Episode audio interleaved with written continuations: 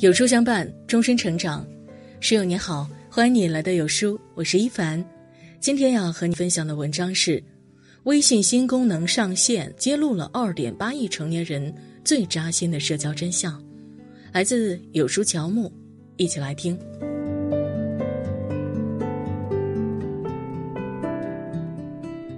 微信又悄悄进行了一次更新，这次更新新增了不少功能，比如支持一次发送九十九张图片，个人二维码能换风格，以及微信状态可展示文字说明。但这其中最引人关注的莫过于朋友圈可以修改可见范围，这意味着你过往发布的所有动态都可以对可见范围进行随时调整。只是大部分网友对于这个功能的反应只有四个字：与我无关。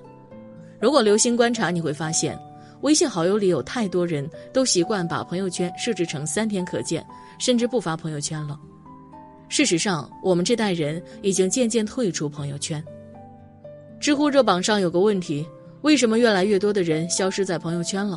有个高赞回答说：“因为你永远不知道自己发的哪条内容会引起别人的反感。”这段时间，各大高校相继开学。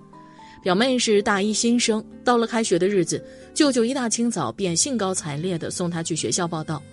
不仅是舅舅对大学一直很向往，也是觉得表妹第一次出远门，大包小包的不方便。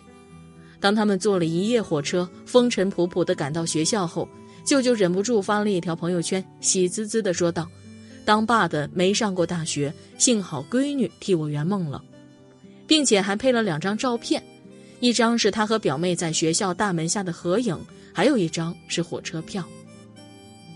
照片里的两个人虽然面有皮色，但都笑容满满，神采奕奕。没想到舅舅的这个举动却招来了某些刺耳的声音。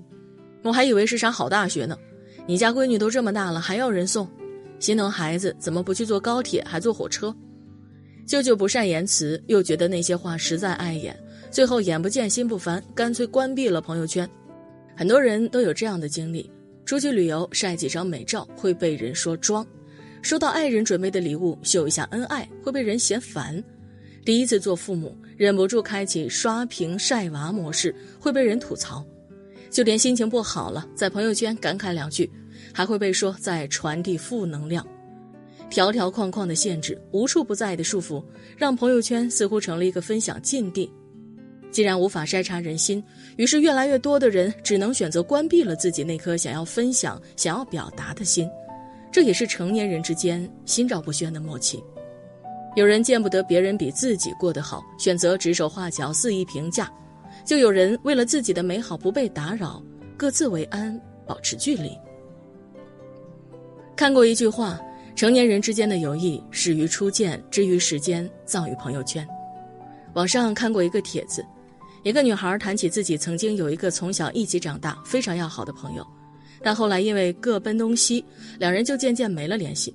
直到前段时间，她偶然在朋友圈刷到了对方要结婚的消息，那一刻，她心里突然有种说不上来的失落。我们曾经约好了要做彼此的伴娘，可他结婚了，我却是看了朋友圈才知道。这句感慨引起了很多人的共鸣。是啊，当年去厕所都要手拉手的朋友。不知从什么时候起渐行渐远，最后成了朋友圈的点赞之交。我们只能从朋友圈中的偶然分享，才能看到他们的零星日常。尤其是在各自成家立室之后，大家都为了生活工作各自忙碌，对于对方的近况都是一片空白。更多的则是，多年不见的好友突然联系，不是求赞就是借钱。每当看到这样的消息，心里就像落下了一块巨石，将那些美好的过往。砸得支离破碎。巨流河中有句话说得很好，翻一下许久未曾打开的留言，每次都会发现，曾经说要一辈子的那些人，在我生命中只出现过一阵子。人和人之间，或许注定只能陪伴着走完一程。当年的情深意切是真的，如今的日益生疏也是真的。朋友圈中的迎来送往，便是人生。有人说，成长就是一个逐渐静音的过程。年轻的时候，总喜欢夸夸其谈，乐于分享，喜欢展示，朋友圈恨不得一天三发。但越长大越发现，想说的话越来越少，朋友圈也渐渐没了更新。这不一定意味着对生活失去兴趣，而是一种阅尽千帆后的蜕变。因为越长大越明白，日子是自己的，和别人无关。每个人都有自己的重心，都在埋头赶路，咬牙上坡。正如网上的那句话：“不发朋友圈的日子，都是在努力生活。”当你学会屏蔽无效社交后，你会发现你有更多时间和精力放在更值得的人和事上。音乐人彭磊曾在节目中说过，他的微信好友只留一百个人，平时也没有多少时间去刷朋友圈。一方面是为了静心创作，另一方面则是因为孩子。成为爸爸后，不再浪费时间和感情在无聊的事情上。我知道孩子长大了会不需要你，所以在他需要你的时候，多在一起吧。是啊，时光如白驹过隙，忽然而已。当你把自己困在一块小小的屏幕中时，不知不觉中就会错过身边很多风景。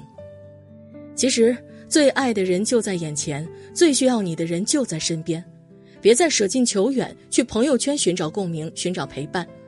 有时间多看看父母，和他们闲话家常；多陪陪孩子，见证孩子的每一点进步。多抱抱爱人，一起分担烟火人间中的琐碎平淡。与其让自己被朋友圈束缚蒙住双眼，不如学会自我解绑，看清什么才是生活的重心。点亮再看，让我们留一点时间给世界，陪家人，爱自己，往后余生，静守欢喜。